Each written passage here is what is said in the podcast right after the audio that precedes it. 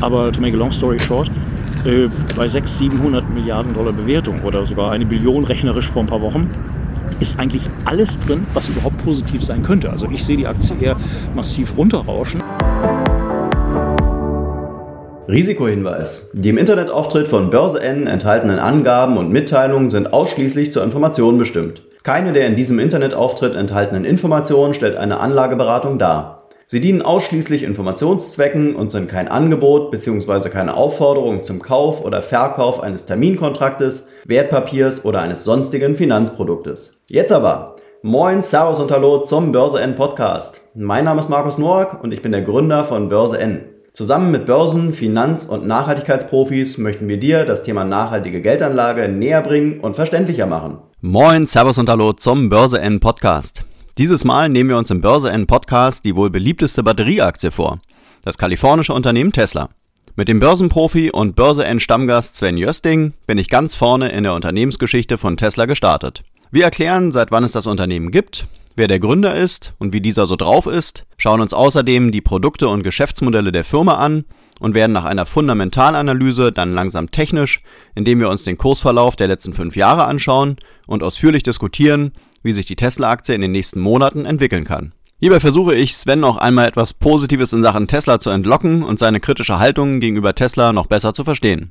Da wir uns seit langem mal wieder persönlich in Hamburg getroffen haben, konnten wir den Podcast bedingt durch Corona leider nur im Freien aufnehmen was der Tonqualität nicht unbedingt zugute gekommen ist. Ich möchte mich daher an dieser Stelle schon einmal für die vielen Hintergrundgeräusche entschuldigen. Auch wir freuen uns schon darauf, endlich wieder unter normalen Bedingungen Podcasts aufnehmen zu können, sodass dann auch ein guter Ton bei rumspringt. Nun aber erst einmal viel Spaß mit der Analyse der Tesla-Aktie.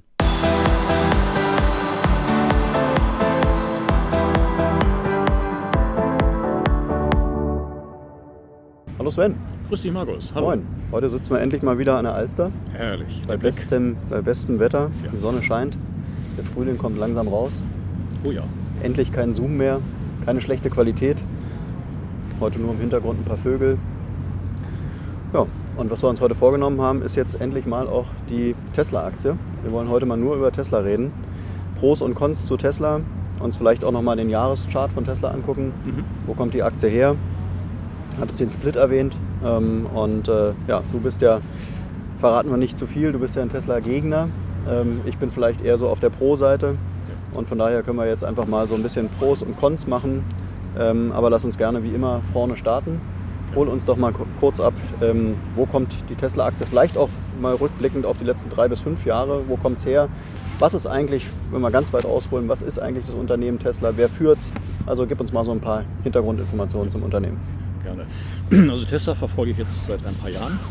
Die Aktie stand 50, 60 Dollar noch vor, vor äh, drei, vier Jahren.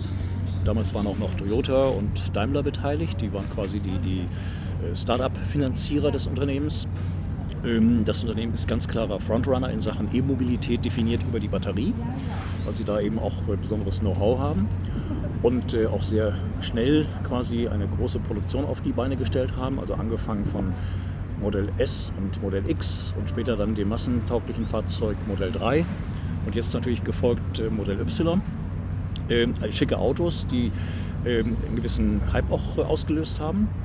Ähm, mein, äh, meine Kritik, ähm, die, die, sich mehr in der Richtung, dass die Börse ähm, die Bewertung sehr äh, stark nach oben getrieben hat. Also wir hatten fast eine Billion Dollar Bewertung äh, vor ein paar Monaten darin enthalten ist der Free Float, also die handelbaren Aktien und darin ist natürlich auch der Anteil des größten Einzelaktionärs, des Frontmans Elon Musk drin. 900 ähm, Dollar oder etwas über 900 war der Kurs. Wir sind aktuell jetzt bei knapp 600 Dollar, also doch ganz schön unter den letzten Wochen. Ähm, Börsenbewertung weiterhin 600, 700 Milliarden. Ähm, man muss da berücksichtigen, dass dieser Kurs heute von ca. 610, 615 Dollar, dass der bereinigt werden muss um einen Split. Also man hat den Aktienkurs optisch günstiger gemacht. Dieser Split 5 zu 1. Das heißt, wenn wir jetzt auf April 2020 zurückgehen, war die Aktie 380, 450 Dollar. Das mal 5. Da wären wir jetzt äh, bei 2000. Wir stehen aktuell, wenn man 615 mal 5 nimmt, bei äh, etwas über 3000 Dollar. Gegenüber ca. 400 vor einem Jahr. Also das ist immer noch eine beachtliche Wertsteigerung.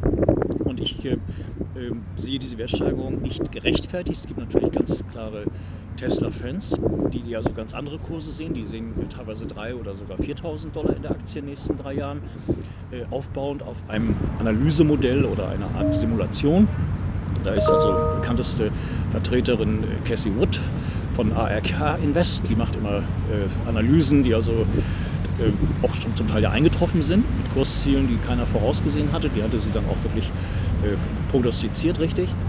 Äh, aber diese Frau übertreibt es meines Erachtens im Augenblick. Sie äh, macht bestimmte Hochrechnungen, dass Tesla in ein paar Jahren also Robotaxis überall im Markt haben wird äh, dass Tesla also die Produktion dramatisch ausweiten kann in allen Ländern, wo Tesla vertreten ist. Es gibt ja Produktionsstätten in China, dann natürlich Grünheide in Deutschland, die im Bau ist, und, und Texas in Austin, in Texas, wo ein neues Werk entsteht. Also da ist eine Menge im Gange. Ähm, und ihre Simulation beinhaltet also Einnahmen durch Versicherungsprämien, weil Tesla eine eigene Versicherungsfirma gegründet hat. Ähm, dann natürlich das autonome Fahren als ein wichtiger Bestandteil dessen, was an Erträgen langfristig äh, stark steigende Tendenz haben soll. Also da sind viele Argumente, die so ein bisschen für mich so erscheinen, äh, wie mit einer, ja ich will mal sagen, mit einem Gutachten. Äh, Frage immer, wer hat das Gutachten in Auftrag gegeben, was ist das Zielgutachten, Ziel des Gutachtens. Und so ähnlich sehe ich natürlich auch Ihre Simulation. Äh, ich kann natürlich Kriterien reinbauen, die dann eben zu diesem Ergebnis kommen, mit diesem enormen Kursanstieg. Jetzt bist du schon sehr im Detail. Lass Ja. uns vielleicht wirklich nochmal vorne anfangen. Also äh, auch wenn es wahrscheinlich viele wissen, Tesla ist ein amerikanisches Unternehmen, wurde in Palo Alto gegründet. Den CEO Elon Musk, den kennt auch fast jeder, weil er Ja. oft in den Nachrichten 40 vorkommt. Millionen Follower per Twitter. 40 Millionen Follower. Ja. Also gib uns mal so ein bisschen äh, vielleicht so die, die wichtigsten Rahmendaten. Was sind die Hauptprodukte von Tesla? Das erste, woran man denkt, sind natürlich die Autos, aber klar. die investieren natürlich nicht nur in Autos. Also erzähl mal so ein bisschen, was sind, was sind wirklich die, die wichtigsten Key Facts zum Unternehmen Tesla? Ja, also Tesla wird immer gleichgesetzt natürlich mit dem äh, ja, Gründer kann man gar nicht sagen, weil, weil Elon Musk hat das Unternehmen übernommen. Äh, In der, in, der, frühen Phase. Elon Musk ist natürlich bekannt für seine sehr erfolgreichen äh, Startups, PayPal und ähnliches wird er genannt, die er verkauft hat und dann das nötige Kleingeld hatte, eben anders sich zu engagieren. Es ging eigentlich immer darum, die Elektromobilität mittels Batterie nach vorne zu bringen, aber eben ein Fahrzeug, ich will mal sagen, wie einen fahrenden Computer auch zu betrachten. Das heißt, äh, Stichwort eben autonomes Fahren, dass ein, ein Fahrzeug eigenständig äh, ähm, quasi gelenkt werden kann. Also viele Funktionen, die normalerweise der Fahrer hat, quasi automatisiert ablaufen sollen. Das sind so die Perspektiven, die man da langfristig sieht. Und da ist natürlich Tesla ganz klarer Frontrunner. Das heißt, er war der erste äh, Anbieter von, von äh, Fahrzeugen in dem Bereich, wo alle anderen hinterhergegangen sind und sogar gewissermaßen eine Welle ausgelöst hat. Wenn ich jetzt an VW denke mit dem ID, aber dann letztendlich mit allen Kfz-Herstellern, die jetzt auf batterieelektrische äh, Antriebe setzen. Da ist Tesla ganz, ganz klar Frontrunner und die Börse hat das auch äh, so bewertet. Die Frage ist eben nur, und da kommen wir gleich drauf sicherlich, der Nachhaltigkeit oder ob, sagen wir mal, die Menge verkaufter Fahrzeuge das Kriterium ist oder äh, letztendlich die Ertragsperspektive des Unternehmens äh, äh, ausschlaggebend sein wird für die Kursentwicklung, für die Börsenbewertung. Ähm, die Mitarbeiterzahl, vielleicht auch nicht uninteressant, liegt bei rund 70.000 Mitarbeitern. Ähm, ist natürlich auch schon eine, eine Hausnummer. Ja. Die müssen erstmal beschäftigt werden. Äh, hattest auch schon Grünheide erwähnt. Also in Deutschland ist jetzt auch ein, ein Werk gerade im Gange. Ähm, es gibt dieses große Werk auch in Shanghai. Ähm, in Amerika gibt es ja logischerweise auch eins. Ähm, also die bauen munter weiter. Äh, sie setzen momentan noch ganz extrem irgendwie auf das Auto. Alles ist irgendwie auch begründet äh, mit den Autos, wobei natürlich auch äh, ähm, Elon Musk sieht da viele andere Projekte, wo noch viel Potenzial drin ist. Und du hast ja auch schon in den vergangenen Podcasts immer gesagt, ähm, Börse ist ein Antizipationsgeschäft äh, und gerade auch bei Tesla äh, ist es ganz stark die Antizipation, oder? Richtig. Ja, also Elon Musk äh, hat bei der letzten Pressekonferenz zu den äh, Jahreszahlen 2020 bzw. vierte Quartal 2020 eine Äußerung gemacht, die mich doch ein bisschen nachdenklich stimmt. Äh, ihm ging es primär um die Anzahl der verkauften Autos. Im letzten Jahr wurden ja knapp unter 500.000 Fahrzeuge abgesetzt. Ähm, und weniger den Ertrag des Fahrzeugs. Und der Ertrag basiert immer noch auf sogenannten Emissionsrechten, Regulatory Credits. Das sind Rechte, die eben anderen Herstellern, die weniger batterieelektrische Autos im Portfolio haben, abgekauft werden. Also die sparen zwar Geld, aber Tesla hat damit natürlich eine erhebliche Einnahmequelle. Also über 1,4 Milliarden Dollar letztes Jahr. Dieses Jahr sind die Schätzungen bei einer Milliarde, aber tendenziell massiv fallend, weil alle anderen Kfz-Hersteller ebenfalls jetzt diese Rechte haben, weil sie eben auch genug Autos im Portfolio haben, die batterieelektrisch sind und dann dementsprechend diese Förderbeiträge bekommen. Also das Unternehmen selber ist sehr stark gewachsen. Ähm, über 10 Milliarden Umsatz im Quartal. Und jetzt kommen aber eben meine Kritikpunkte. Ähm, da ist zum Beispiel ähm, die Batterieproduktion, wo Tesla neue Technologien entwickelt hat. Sie haben auch einmal im Jahr einen Battery Day, wo sie neue Technologien vorstellen. Da muss man jetzt unterscheiden zwischen einer neuen Technologie, also Energiedichte erhöht, Preis-Leistungs-Verhältnis verbessert etc. Das ist alles ganz toll. Die Frage eben, wann kommt diese neue Batterie auf den Markt? Äh, auf der anderen Seite äh, hat äh, Tesla auf Termin enorme Mengen an Rohstoffen äh, gesichert. Das heißt, äh, man kann sagen, sie haben sich an Rohstoffunternehmen, an, an Minen beteiligt. Sie haben Rohstoffe auf Termin gekauft oder erworben. Sie haben, oder Tesla hat äh, große Mengen an Batterien äh, auf Termin äh, geordert von, von allen möglichen großen Herstellern wie CATL, Panasonic, LG, Chem und anderen. Das heißt, hier ist das Ziel von Elon Musk, 20 Millionen Fahrzeuge im Jahr 2030 zu produzieren, wo er jetzt quasi äh, die Menge an, an, Rohstoffen, also Stichwort Nickel, vielleicht wird auch Kobalt irgendwann ersetzt, aber Graphit wird natürlich gebraucht, Lithium natürlich äh, und eben Batterien selber. Und diese Mengen, diese, diese Eventualverbindlichkeiten, die sehe ich extrem kritisch. Ich muss da sogar äh, an einen Vergleich denken, der vielleicht ein bisschen hinken mag, aber in die Richtung geht, nämlich mit der Solar World. Da hatte der Herr Asbeck, äh, wollte quasi bei Photovoltaikmodulen, bei, bei Solarzellen, wollte er den Markt cornern, hat sich enorme Mengen an, an äh, Silizium gesichert. Und auf einmal ging der Preis runter und die Chinesen haben das subventioniert und konnten natürlich viel günstiger auftreten. Und die Eventualverbindlichkeit, die wurde dann real. Das heißt, die Lieferanten der Rohstoffe, des Siliziums, haben dann darauf bestanden, dass ihre Verträge erfüllt werden. Und so etwas sehe ich auch bei Tesla. Das heißt, dass in ein paar Jahren vielleicht diese Automengen, die man verkaufen will, und dazu der Hinweis, dass der Bau einer Fabrik ja nicht automatisch heißt, dass man die Autos auch sofort am nächsten Tag abgesetzt hat. Das ist Wunschdenken, das ist hoffentlich die richtige Markteinschätzung. Aber wir haben mittlerweile so viele neue Fahrzeugtypen, die direkt in die Konkurrenz äh, hineingehen von Tesla also ob es jetzt Startups sind wie Fisker oder Lucid oder NIO, äh, natürlich sämtliche Autohersteller der Welt, Daimler, VW, alle anderen. General Motors hatte ein 25, 30 Milliarden Dollar Programm auf den Weg gebracht in dieser Richtung, die auch sehr weit äh, fortgeschritten sind mit Batteriezellen, aber auch der Brennstoffzelle.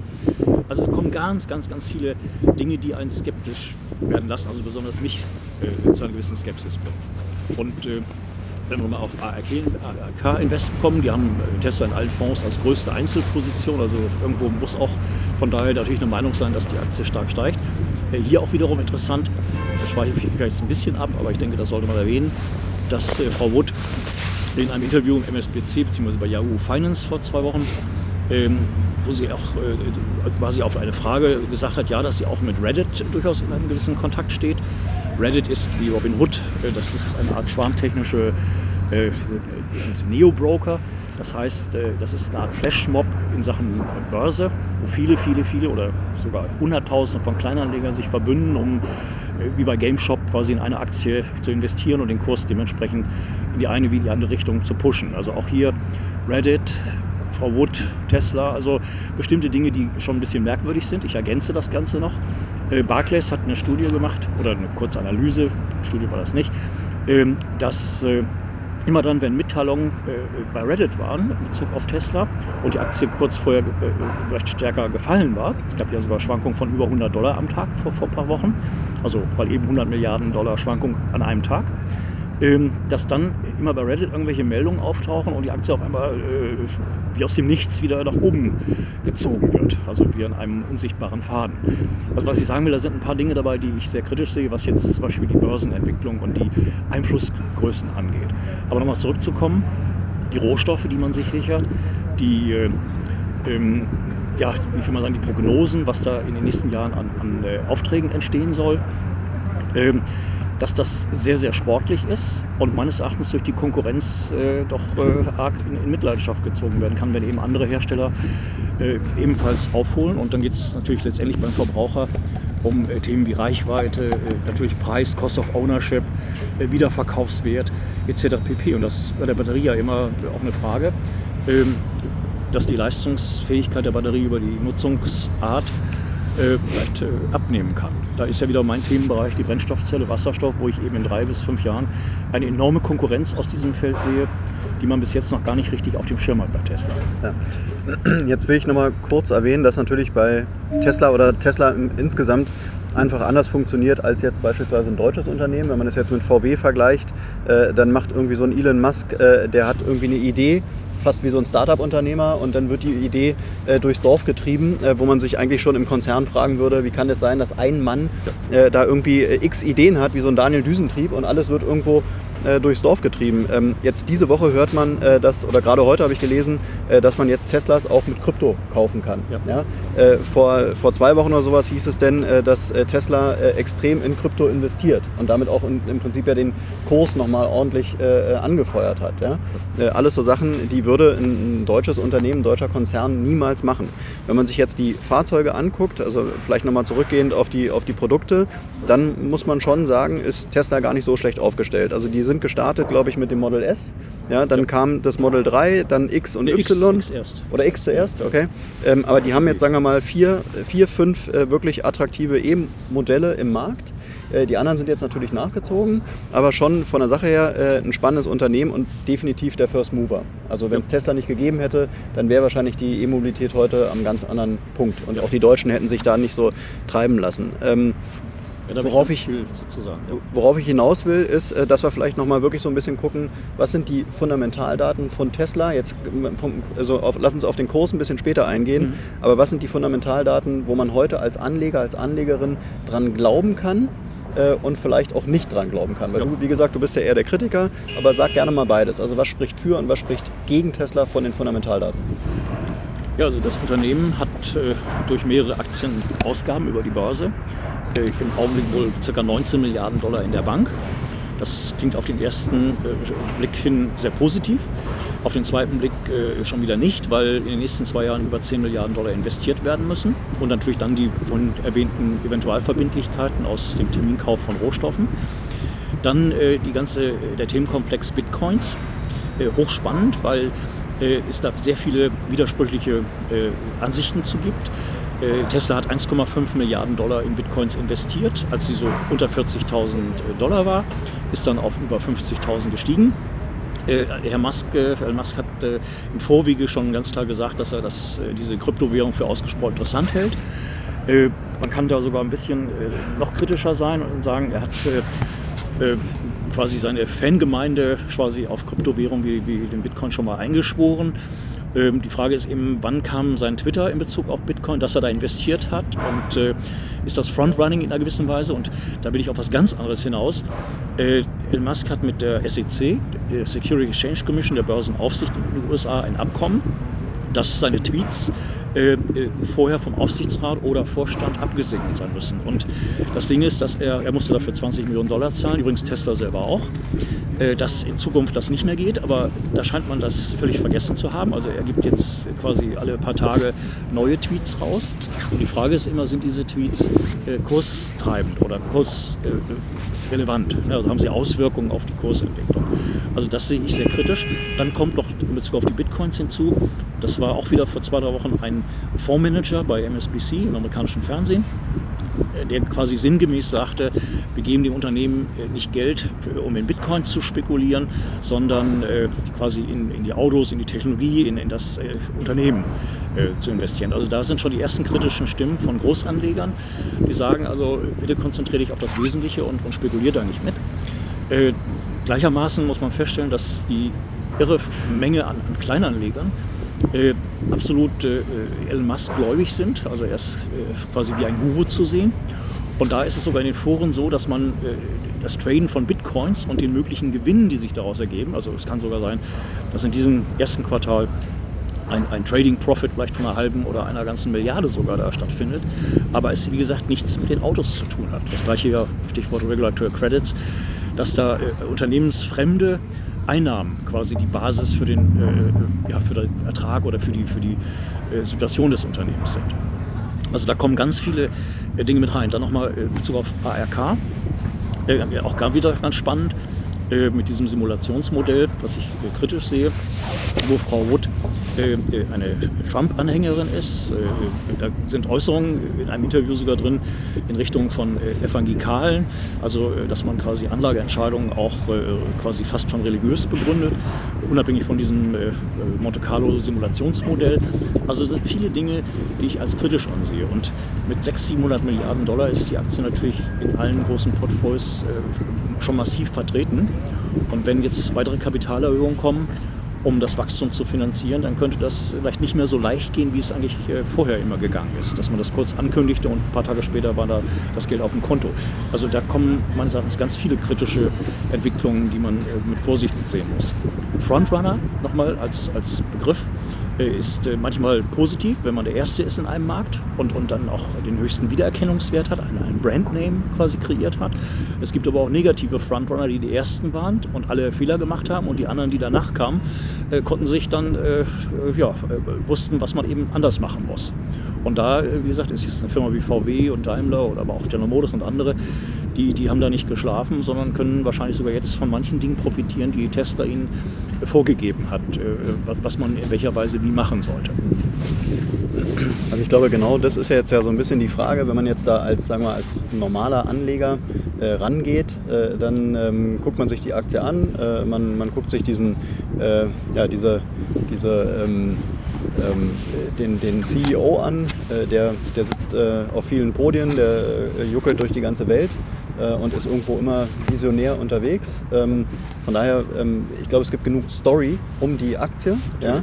ja. Äh, aber die Fakten sind halt irgendwie schwer greifbar. Ähm, letztendlich muss ich sagen, ähm, ist es schon irgendwo ein spannendes Unternehmen. Es ist deutlich, äh, deutlich emotionaler als, als manch deutsches Unternehmen. Ja? Also gerade wenn man da irgendwie so ein bisschen auch die Firmenstory haben will ja. und mal eine spannende Aktie haben will, dann muss ich sagen, dann ist die Aktie schon irgendwie, also die, die hat mal was, die ist irgendwie bunt. Ja? Es gibt viele graue Aktien, mit denen kann man überhaupt nichts anfangen. Das ist, glaube ich, auch so ein bisschen das Problem im Bereich Wasserstoff. Ja? Da ist es ja wirklich erklärungsbedürftig, sodass man da, also du bist da ein Profi, du steckst da drin, liest da jeden Tag stundenweise irgendwelche Berichte. Ähm, aber die Leute, glaube ich, äh, die sagen sich eher, was soll ich jetzt mit dem trockenen Thema Wasserstoff anfangen? Da ist natürlich so, ein, so, ein, so eine Tesla ist äh, deutlich emotionaler. Ja, ähm, deshalb äh, muss man wirklich so äh, Tesla kritisch sein? Ja, insofern, ich würde einfach ganz simpel sagen, Hochmut kommt vor dem Fall. Ähm, weil da eben auch Twitter abgesetzt werden, die schon also eine gewisse Brisanz haben, äh, wie, wie, der Kurs quasi damit, äh, damit auf den Kurs Einfluss genommen wird. Ähm, entscheidend ist ja, dass die Firma irgendwann einen, einen Gewinn macht. Und das scheint äh, gar nicht so von Interesse zu sein. Natürlich als, als Ziel auch, aber äh, ihnen geht es erstmal, wie es aussieht, um Menge von Fahrzeugen.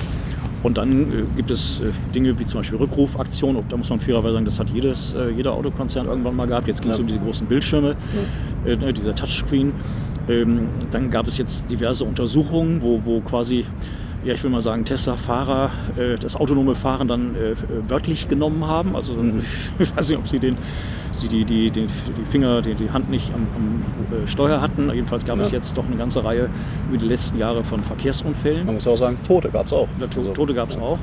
Äh, dann auch Qualitätsfragen. Es wurden ja, das werden 7000 Model 3 aus China geliefert. Eigentlich heißt es ja, China, der Markt äh, ja, weiß nicht, wohin mit der Nachfrage, warum kommen dann auch immer Autos aus China mit einer, wie ich gelesen habe, Batterie, die nicht unbedingt äh, dem, dem besten Standard entspricht. Also warum macht man das von Tesla aus? Ähm, dann auch immer die Frage der Konstruktion, der Produktion in China. Da gibt es natürlich Kredite äh, über 2 Milliarden Dollar und die sind irgendwie an Bedingungen auch geknüpft dass Tesla eben bestimmte Märkte in Asien aus dem Werk in, in, China, aus Shanghai bedienen muss, also in Konkurrenz vielleicht zum Stammwerk in Fremont steht. Also ganz viele Dinge, die da im Gange sind. Äh, dann natürlich auch sehr widersprüchliche Sachen in Bezug auf Preissenkungen und Preiserhöhungen. Also äh, Rabatte wurden mehrfach gegeben bei Model 3. Dann hat man bei Model S, äh, da gibt es ja zig Varianten, äh, irgendwie eine Erhöhung gemacht von 10.000 Dollar. Also das ist ein Wirrwarr äh, ja, wo man sich manchmal fragt, Rabatte gibt man ja nur, wenn, wenn man den Absatz nicht hat oder wenn man Zugeständnisse machen muss. Erhöhungen natürlich andersrum, ne, dass man mehr nehmen kann vom Markt, äh, was natürlich die Marge erhöht. Also es sind sehr, sehr viele Fragezeichen, die da sind. Und jetzt, was du sagst mit der Firma, die bunt ist, die, die spannend ist, das ist auch eine Strategie, das hat er auch immer so gesagt. Er hält seine Anleger auf dem äh, immer äh, quasi in Alarmzustand, will ich mal sagen, weil jeden Tag oder es kommt immer irgendwas Neues. Dann sind natürlich auch Entwicklungen, die jetzt gar nichts mit Tesla zu tun haben, die da reinspielen. Das ist zum Beispiel der eventuelle Börsengang von SpaceX, also dieser Raketenfirma von, von Musk, also die Satelliten in den Orbit schießen ähm, die an die Börse gehen sollen. Das natürlich auch, äh, hat mit Tesla jetzt nichts zu tun, obwohl die früher sich gegenseitig Kredite gegeben haben, also Intercompany Debts. Das gab es damals auch von Solar City. Die wurden ja für äh, ein paar Milliarden übernommen, Schulden und, und ähnliches. Also das heißt, wo auch Tesla Solarpaneele und die Powerwall, also ein Speichermedium für Strom natürlich auch äh, produziert. Da hört man wenig davon. Äh, ist auch ziemlich zusammengestampft worden, was die Mitarbeiterzahl angeht. Also man konzentriert sich auf die, die News, die positiv auf den Kurs wirken. Aber to make a long story short, äh, bei 600, 700 Milliarden Dollar Bewertung oder sogar eine Billion rechnerisch vor ein paar Wochen, ist eigentlich alles drin, was überhaupt positiv sein könnte. Also ich sehe die Aktie eher massiv runterrauschen, als dass sie weiter steigt. Natürlich nicht geradlinig. Es gibt immer wieder Tage, wo, wo auch mal eine Gegenbewegung kommt, wo gute News den Kurs nach oben treiben. Oder wie so Analysen hier von ARK zum Beispiel. Ne, das hat ja auch immer Auswirkungen kurzfristig. Aber ich sehe bei den Analysten doch eine äh, steigende Skepsis. Mhm. Also, äh, dass diese Bewertung eben alles Gute bereits enthält. Und dann, last but not least, will ich zwar nicht vorweggreifen, aber ich halte es für wichtig, äh, Apple Computer hat äh, sehr, sehr viele Patente in Bezug auf die Brennstoffzelle in den letzten Jahren gekauft. Äh, es ist äh, beschrieben worden, dass sie 2024 mit einem Auto, mit einem eigenen Fahrzeug auf den Markt kommen. Da gab es ja Dinge, wo Hyundai oder andere genannt worden sind, vielleicht auch eine österreichisch-kanadische Magna, die im Auftrag für Apple so ein Fahrzeug auf den Markt bringt. Aber entscheidend ist für mich, wenn Apple im Jahr 2024 mit einem Brennstoffzellen-Hybrid-Fahrzeug kommt, also eine kleine Batterie, Brennstoffzellensystem und Wasserstoff, weil es 2024 meines Erachtens genug Wasserstofftankstellen gibt, dann ist das eine ernstzunehmende Konkurrenz auch für Tesla, weil dann ist die Batterie für die Langstrecke in Konkurrenz zu Wasserstoff. Und das interessanterweise wurde bis jetzt noch von keinem Analysten äh, als Thema gemacht oder zum Thema gemacht. Mhm. Ich denke, der Punkt Unternehmensbewertung, der ist schon nochmal wichtig, äh, wenn man sich die Unternehmensbewertung anguckt äh, und sich dann die Unternehmensbewertung von, von deutschen DAX 30 Unternehmen anschaut, also auch wie eine Daimler äh, oder wie eine BMW, dann sind die ja ein Bruchteil wert von, von dem, was Tesla mittlerweile wert ist. Also vielleicht kannst du da nochmal so ein bisschen erklären, wie kommt eigentlich so eine astronomische Unternehmensbewertung zustande? Ja, es ist halt eben diese riesige Fangemeinde, die, die begeistert äh, werden konnte, aber natürlich nicht nur Kleinanleger in, in der, als, als en masse, sondern natürlich große Fonds, die massiv investiert sind. Also Tesla bzw. Elon Musk hat äh, einige Fondsmanager, die absolute äh, Fans von ihm sind, die also auch äh, teilweise an ihre Limits kommen. Das heißt, das große Publikumsfonds zum Teil äh, Regeln haben, wonach sie, sagen wir mal, in eine Einzelaktie höchstens 5% des äh, Portfolios investieren können. Also es gibt solche Fonds, wo solche Bedingungen da sind, äh, wo dann teilweise durch die Börsenbewertung auch eine Tesla dann, dann gar nicht mehr zugekauft werden kann, weil sie bereits einen bestimmten Prozentsatz am Gesamtportfolio ausmacht. Also da gibt es eine Menge Fans, also bei institutionellen Anlegern. Es gibt aber auch viele Kritiker. Also es gibt sogar, wenn ich die Citibank nehme oder andere, die die Aktie also eher bei, bei, bei 100 oder 150 Dollar sehen, als äh, aktuell bei 600. Also es gibt da von, von 3.000, 4.000 nach oben, Stichwort ARK Invest, bis zu 150 Dollar eigentlich alles äh, in diesem Bereich. Und ich sehe die Aktie eigentlich eher so im Mittelfeld. Also das heißt jetzt von 600 Dollar auf 300 und 300 sind ja dann immer noch 1500, wenn man den Split einrechnet. Ist immer noch eine sehr, sehr luftige, gute Bewertung. Wie gesagt, die Firma muss Erträge generieren. Die dürfen nicht durch außerordentliche Faktoren wie Bitcoins zustande kommen oder, oder über Regulatory Credits, sondern eben durch den Verkauf der Autos. Und das sehe ich immer schwieriger, weil die Konkurrenz dramatisch wächst äh, und der Verbraucher natürlich ganz andere Möglichkeiten hat und sich auch andere Autos anschaut.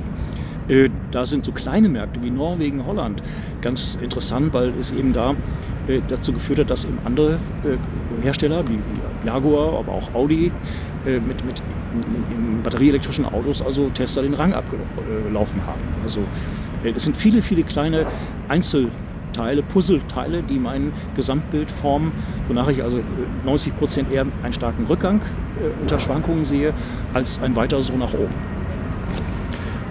Okay, dann ähm, glaube ich, haben wir jetzt genug äh, Fundamentaldaten erstmal gesammelt und können jetzt mal so ein bisschen technisch werden, was den Kurs anbelangt. Ähm, die Aktie gibt es seit wann ungefähr? Tesla selber gibt es meines Erachtens sieben, acht Jahre schon. Ne? Es gab ja so einen kleinen Sportwagen, den sie als erstes gemacht haben. Also das genaue Gründungsdatum, ehrlich gesagt, das habe ich jetzt nicht drauf. Ich meine, auch jetzt ist das, das. Emissionsdatum von der Aktie, man weiß auch nicht mehr, aber wahrscheinlich auch so sieben, acht Jahre ungefähr. Ne? Ja. Ja, acht Jahre auf jeden Fall, weil Mhm. jetzt die ersten Garantie-Dinge kommen mit der Batterie. Also acht Jahre auf jeden Fall. Mhm. Ähm, das äh, Hoch lag bei ungefähr 800 Dollar.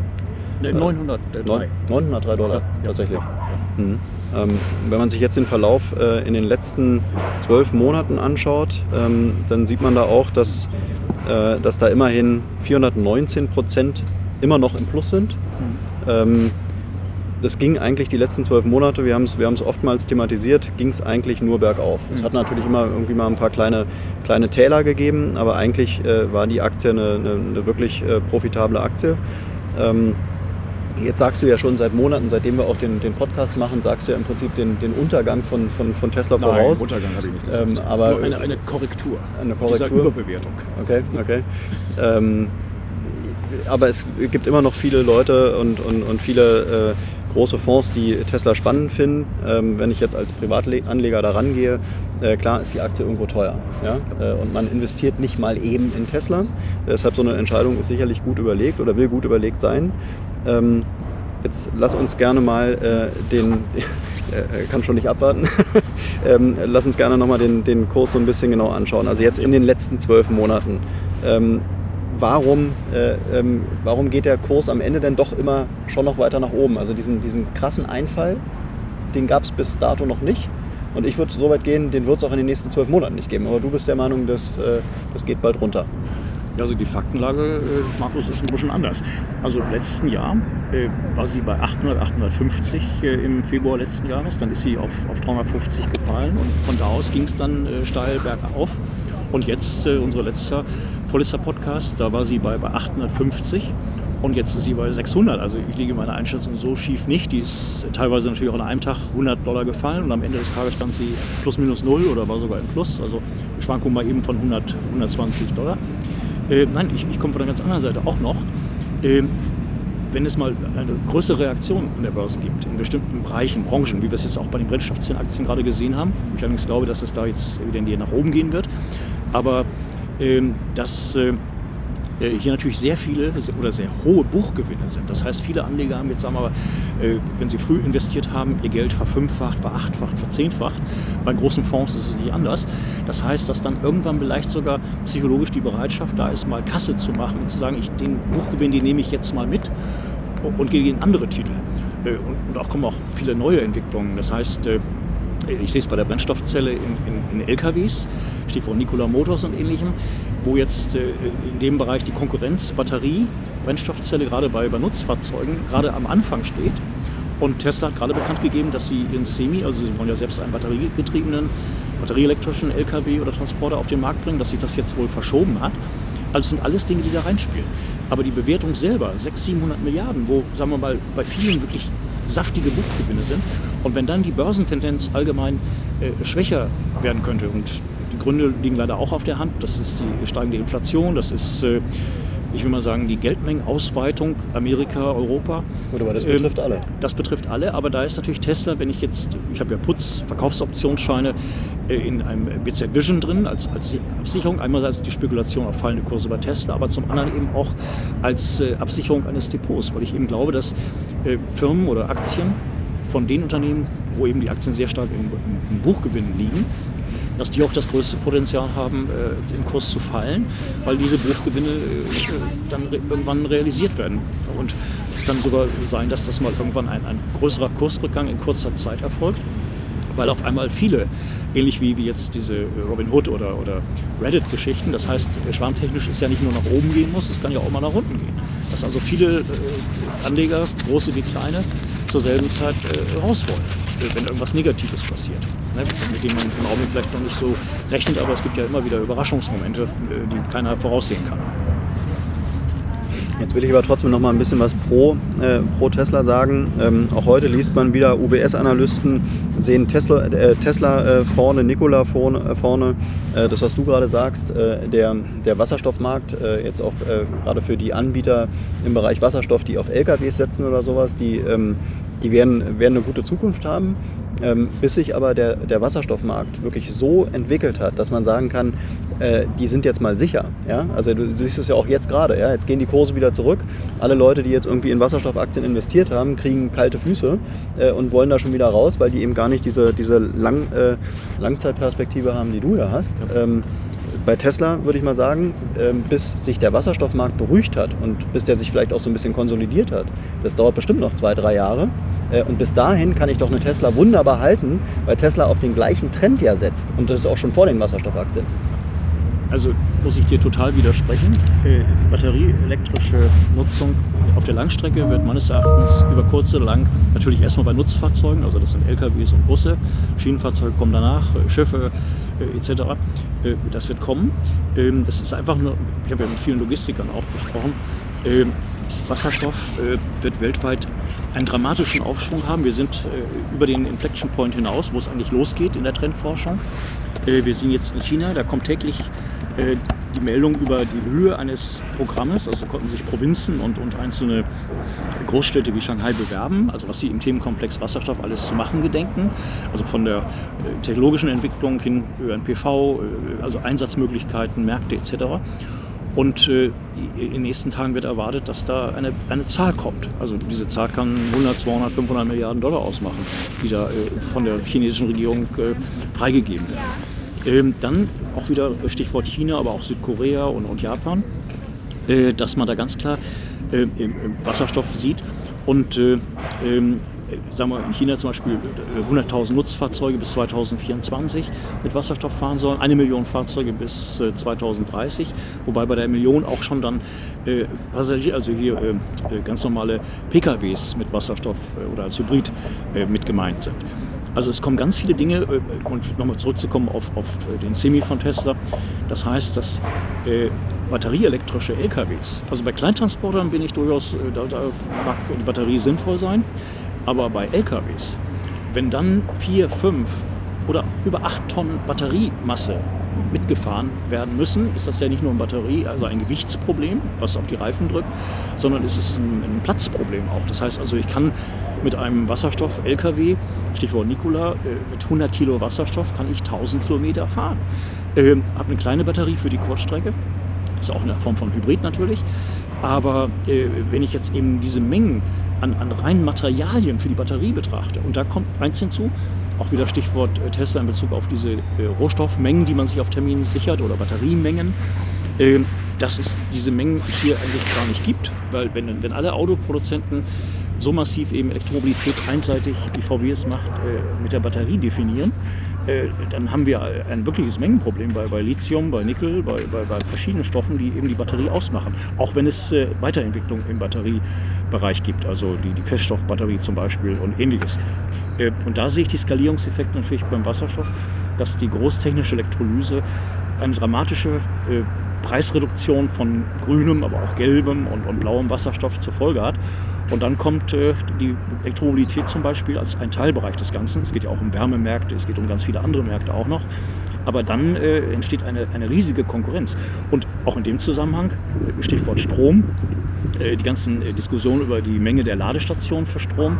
Also Frau Merkel hat da ja eine Million äh, Punkte da genannt, die man hier haben müsste, wo ganz profane Dinge mit da reinspielen. Also nicht nur die, die Strommenge, die man braucht, die kann man vielleicht sogar selber generieren auf dem Dach, ne, also über eine Solaranlage und so, oder aber letztendlich über Stromnetz. Und dann ist für mich auch der Platzbedarf für die Fahrzeuge, wenn sie dann mit Strom betankt werden, ein anderer, als wenn ich jetzt sagen wir 1000 Wasserstofftankstellen über ganz Deutschland verteilt habe und damit eigentlich für jedes Fahrzeug gut erreichbar bin. Mhm. Also es sind viele Dinge, die in Gang kommen, die auch eine gewisse äh, äh Beschleunigung erfahren werden. Also wir haben jetzt 400 Wasserstofftankstellen geplant bis 2024. Das ist die Planung in Deutschland.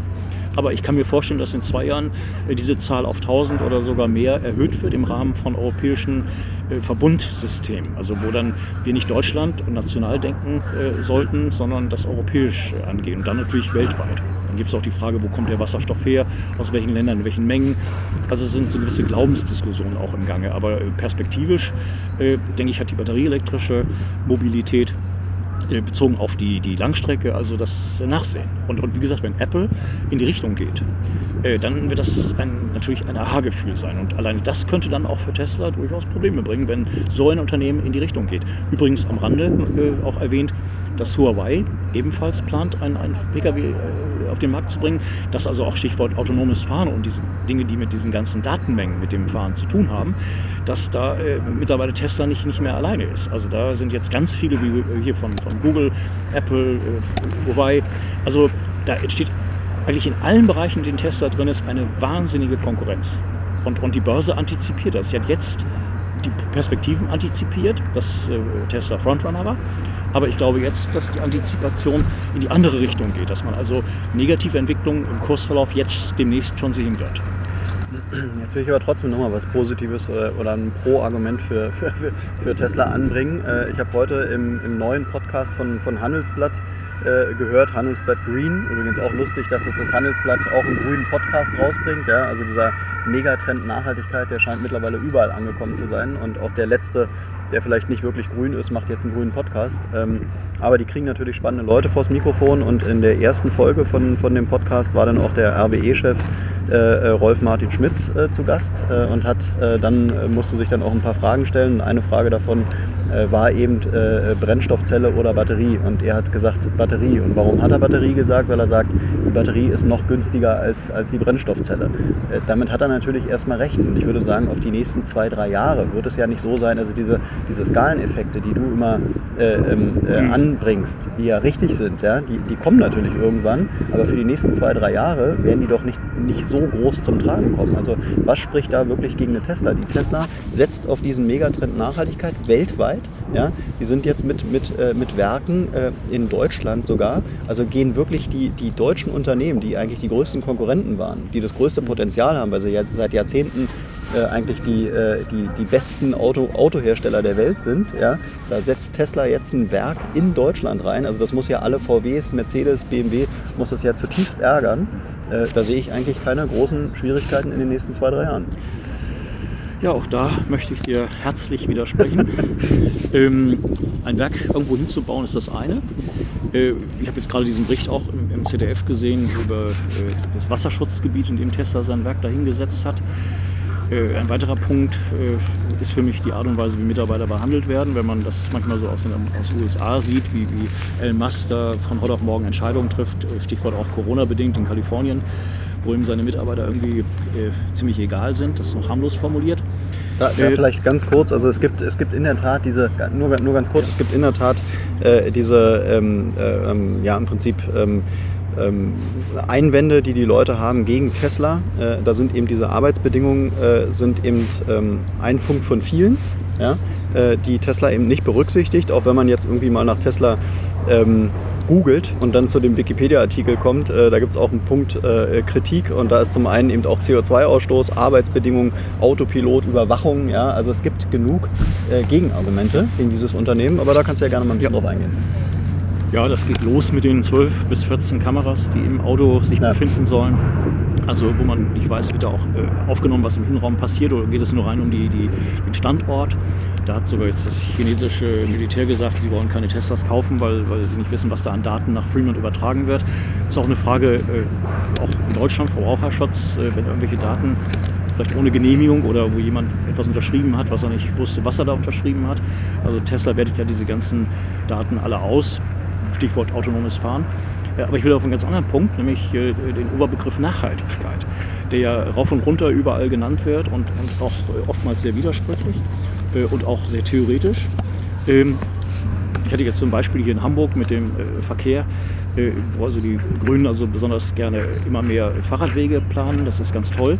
Aber wenn Autos immer mehr abgestoppt werden, dann hat man über quasi den Abrieb beim Bremsen also mehr äh, äh, kleinen Partikel in der Luft äh, als, als weniger. Also vieles hat, äh, ist widersprüchlich. Und äh, ganz klar, Nachhaltigkeit in Sachen Batterie äh, ist für mich ein No-Go, weil den CO2-Abdruck, den es ja dann gibt, alleine bei der Produktion oder dem Abbau von Rohstoffen, der, der ist ja nicht ohne. Es geht ja nicht nur um, den Abbau, dann geht es ja los, sondern es geht natürlich um den Transport, um den Einsatz, um das Recycling, was natürlich auch immer mehr kommen wird. Das ist keine Frage, das muss auch kommen.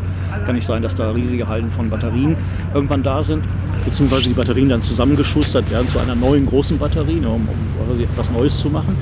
Also was mit Recycling eigentlich dann indirekt weniger zu tun hat. Also dieser ganze CO2-Abdruck, der ist nicht da. Ich äh, komme da wieder auf Ballard. Äh, der, der, Chef, äh, Barry Evans, sagt, äh, in, in vier Jahren für die Brennstoffzellen, die Stacks werden, äh, oder die Mehr, die, die Oberflächenbeschichtung der äh, Brennstoffzelle, da wird es eine Preisreduktion von gut 70 Prozent geben.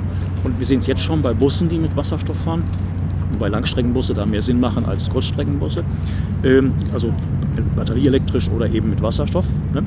Ähm, da ist eine enorme Kostensenkung in den letzten Jahren eingetreten und das ist ein Prozess. Das hängt natürlich mit Skalierungseffekten zusammen.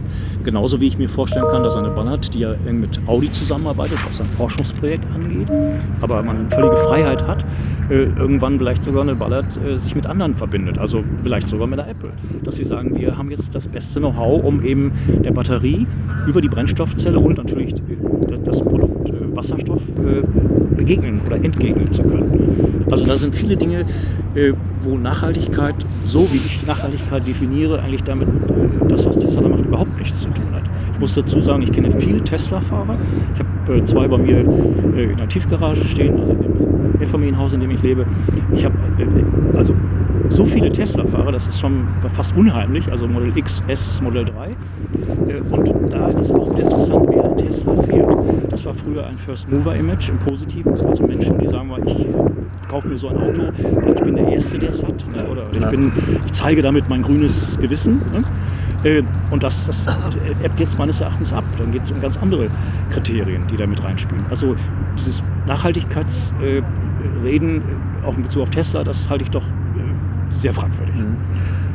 Lass uns vielleicht zum, zum Schluss hin äh, noch auf einen Punkt eingehen, den äh, ich für den gefährlichsten äh, ähm, Punkt halte, ähm, jetzt beim Kauf von einer Tesla-Aktie, ähm, ist, dass im Prinzip ja bei dem Unternehmen wirklich alles auf eine Person ja, abgestellt ist. Ja? Äh, also was würde passieren? Gehen wir mal wirklich den, den Worst Case durch. Was würde passieren, wenn morgen Elon Musk was passiert? Dann kann es doch wirklich sein, dass die Aktie, dass das Unternehmen komplett abschmiert, weil alles auf diesem, auf diesem Mann aufgebaut ist, oder? Ja. ja, das ist eine ganz große Gefahr, äh, weil er ist das Gesicht der Firma. Und es gab ja schon eine, äh, äh also wo die SEC, die Börsenaufsicht, schon gesagt hat, du bist jetzt nicht beides in Doppelfunktion, also Chairman, Aufsichtsratsvorsitzender und gleichzeitig Vorstandsvorsitzender. Er ist jetzt nur noch CEO. Er hat äh, Leute eingesetzt äh, für Großinvestoren oder eigentlich würde ich es mal sagen Buddies, Freunde, auch Milliardäre äh, wie Herr Ellison von Oracle und andere, die da mit dabei sind oder von, von News Corp, Murdoch. Ich, äh, also das sind ganz viele Dinge, wo eigentlich auch diese Gremien äh, gar nicht so funktionieren, wie sie funktionieren sollten. Sie sollten unabhängig sein, sie sollten kritisch sein und sie sollten nicht äh, einfach äh, ihm in gewisser Weise nach dem Munde reden. Aber was du schon sagst, wenn er nicht mehr das Gesicht des Unternehmens ist, dann äh, gibt es echt ein Problem. Weil natürlich diese laufende Informationsflut, dieses Twitter und, und alles, was damit zusammenhängt, also er verkörpert diese Firma. Und dann kommt noch eins hinzu, ähm, dass äh, der Vorstand oder leitende Angestellte, die haben in den letzten zwölf Monaten äh, in, in, also in der Menge der Aktien ist das nicht viel, aber äh, bezogen auf den Anteil, den jeweils hält, äh, Aktien verkauft. Das sind dann Insiderverkäufe. Also da ist ein guter Freund von Musk, der hat 150.000 Aktien verkauft für über 130, 140 Millionen Dollar. Äh, sein Finanzvorstand, äh, Herr Kickhorn, äh, Kirkhorn, weiß nicht, wie man es richtig ausspricht, äh, hat welche verkauft. Diverse Direktoren. Also äh, von den Insidern, die sagen wir mal nicht zu den Milliardären zählen, die also Aktien wie Herr Ellison haben, die unter vielen anderen Beteiligungen zu laufen, ne, wo, wo, er auch das Geld nicht braucht, aber andere äh, verkaufen. Äh, Elon Musk selber muss nichts verkaufen. Er hat es über die Jahre zwar auch schon mal hin und wieder gemacht, äh, wo er irgendwelche Steuern damit zahlen musste oder andere Dinge. Aber auch solche Insider-Verkäufe, die sehe ich sehr kritisch. Also aber, to make a long story short, wenn er nicht mehr das Gesicht ist oder die SEC würde aufgrund eines Tweets ihm seine Position als CEO äh, nehmen, was ja kommen kann, äh, dann äh, hast du natürlich sofort dann hast du nicht diesen Kursrückgang, den ich erwarte, sondern hast du einen Crash und dann hast du, äh, dann, dann, dann, geht das Ding richtig runter. Also das Gesicht ist ja noch milde ausgedrückt. Ich, ich will jetzt wirklich den, mal den, den, Worst Case durchspielen. Den muss man ja durchspielen, wenn man, wenn man in eine Aktie investiert. Was passiert, wenn wirklich äh, Elon Musk was zustößt? Ja? Also gehen wir mal vom Schlimmsten aus. Äh, der stürzt wirklich mit dem Flugzeug ab. Ja? Also bei jedem, bei jedem börsennotierten Unternehmen, gerade in den Vorstandsetagen, mhm. äh, da ist es ja in der Regel immer so, dass der komplette Vorstand, der fliegt nicht mit einem Flugzeug, sondern die Leute teilen ja. sich auf in zwei Flugzeuge, ja. ja. um eben diese, diese Gefahr des Absturzes, so, so dramatisch es ist, ja, um die eben zu halbieren. Ja? Wenn, man, wenn man das jetzt beispielsweise mal übertragen würde äh, auf den, auf den BVB, ja, der auch an der Börse notiert mhm. ist, wenn so ein Erwin Haaland, äh, der der beste äh, Spieler ist, wenn der jetzt, wenn dem was zustoßen würde, ja, dann schmiert der, das, das wird sich definitiv auch auf den Kurs aus, auswirken, ja. aber die Aktie schmiert nicht komplett ab. Ja. So eine Tesla-Aktie meiner Meinung nach, wenn dem wirklich was zustößt, ja. dann geht auch das Ding komplett in den Keller, oder? Ja. Also die beste Bestätigung für deine kritische Anmerkung liegt eigentlich darin, dass Elon Musk eine Haftungsversicherung für Vorstände, leitende Angestellte machen wollte und reihenweise wohl Versicherungen das abgelehnt haben. Also das heißt, wo er selber äh, hinterher gesagt hat, das zahlt er selber aus eigener Tasche, was natürlich schon wieder der nächste Interessenkonflikt ist, ne, wenn leitende Angestellte durch den Vorstandsvorsitzenden abgesichert werden und nicht durch eine Versicherung. Ähm, also das sind äh, sehr viele, sehr kritische Punkte, die man, man sehen muss. Äh, wie gesagt, auch mit den ganzen Tweets, ob er das so machen darf. Äh, ich frage mich auch, warum die, die SEC das einfach so laufen lässt, weil es ja Absprachen gibt.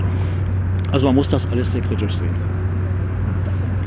Ja, ich würde sagen, also Tesla ist definitiv eine Aktie, da können wir noch stundenlang drüber reden und man findet äh, eine Million Pros und Cons. Ähm, ähm, ich will's, äh, du willst noch was sagen, aber ich will es im Prinzip damit abschließen, ähm, dass äh, wenn man sich heute ähm, die üblichen Börsenzeitungen anguckt, äh, dann kann man eigentlich es sagen und so zieht sich das über die letzten Monate eigentlich so, ähm, so dahin.